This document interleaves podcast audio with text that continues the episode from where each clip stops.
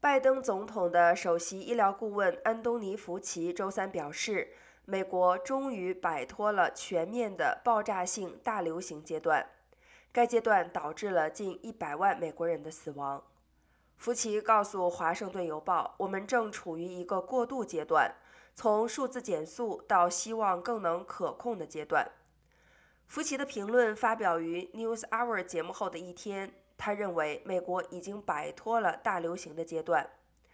周三，他补充解释说，大流行尚未结束，美国仍可能看到冠状病毒感染的增加，但是该病毒不再会导致美国在前几波疫情中看到的高住院和高死亡的水平。